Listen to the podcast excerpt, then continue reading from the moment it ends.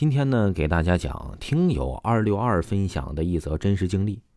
他说呀，时间应该是在我十四五岁的时候。那年夏天天气很热，那时候农村比较穷，几乎没有电视。那一晚呢，就有一帮跑江湖的来我的呃家乡做小把戏。那时候的农村没有电视，有跑江湖的来表演，全村的人呢都会吃好晚饭跑去看。听友说呀，我和我两个发小就没有去看。那一晚呢，就我们几个没去看，就说呀，我们去呗，烧土窑烤红薯。就这样，我们就分工了。那时候啊，我的胆儿也是比较小，不敢去山上偷挖红薯。我那两个同学就说了：“你不敢去，那你就负责烧火。”我们两个人上去啊，挖红薯。他们刚走，我烧火的时候啊，就听到有女人哭的声音，不是一般的哭声啊，哭的呀好快。这个人不是那种特别慢的节奏。刚开始啊，我还是以为呀，这是两公婆吵架呢，没有在意。但是那个声音呢，是越来越近，越来越近，好像就在我旁边。那时候我全身鸡皮疙瘩都起来了，头发都竖起来了，怕的要跑了。突然间就听到我们两个同学他们挖红薯来了，就奇怪呀，哎，突然那个哭声也没有了。听友说这个亲身经历啊，到现在我还依稀的可以记得。到现在想想，依然是非常后怕。他说：“这个是真故事，农村全部都是山，哭声非常惨，不是一般的哭声。在山下面烧土窑，房子后面呢都是山。”这个听友啊，还说有一个故事。他说这个故事啊，是发生在这个听友的外公身上。之前的我不信风水，自从听了外公讲了之后啊，听友说我真信风水了。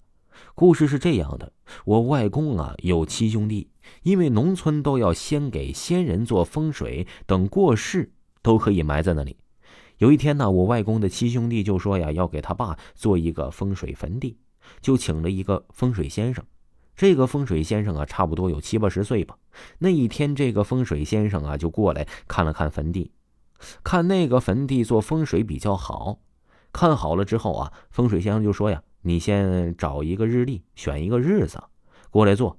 就这样过了几天，风水先生没有来，只叫了一个小孩过来了。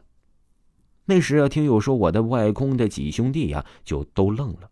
这个小孩还不到十岁，能懂吗？那个小孩啊，就说我爷爷今天有事儿来不了了，就叫我过来了。居然呢，风水先生敢叫他孙子来。那能叫他孙子来，那应该也是相信他孙子呀。就这样，这个小孩啊，就跟着听友的外公他们一起上山做风水。就这样，小孩啊就教他们做什么。之后啊，他的外公也就照做了。就这样做了，做到差不多中午了，就准备回家吃饭了。到了家里，饭还没有做好，这个做风水的小孩就跟村里的几个小孩啊去摸鱼了，要吃饭。这个小孩啊就没有来，那些大人就说不要管他，我们先吃，以为是小孩就可以吃掉他。无论风水先生是小孩还是老头，都是先生要做大位吃饭。那个小孩啊，嗯，看到被吃掉，就怀恨在心，就把风水做绝，要绝他们一家。果真呢是风水不久，这个外公的几兄弟不断的去世了。还好这个小孩回家跟他爷爷说。说我是风水先生，他们居然不等我回来就要吃掉我，我就把他们一家做绝。他爷爷听后，马上就来外公这里，把坟地的风水给修改了一下，才保住了外公一个人。七兄弟呀，就剩下了听友外公一个人了。这件事啊，全村都知道了。这风水啊，真是不得不信，是真实事件。听众朋友。听友分享的故事就给您分享完毕了。维华呢，给大家推荐一部维华出的新专辑，叫做《都市超级透视》。您可以在喜马拉雅搜索“都市超级透视”，还可以点击我的头像看到本部专辑。是多人剧，绝对的好听，一定不要错过哦！咱们下期再见。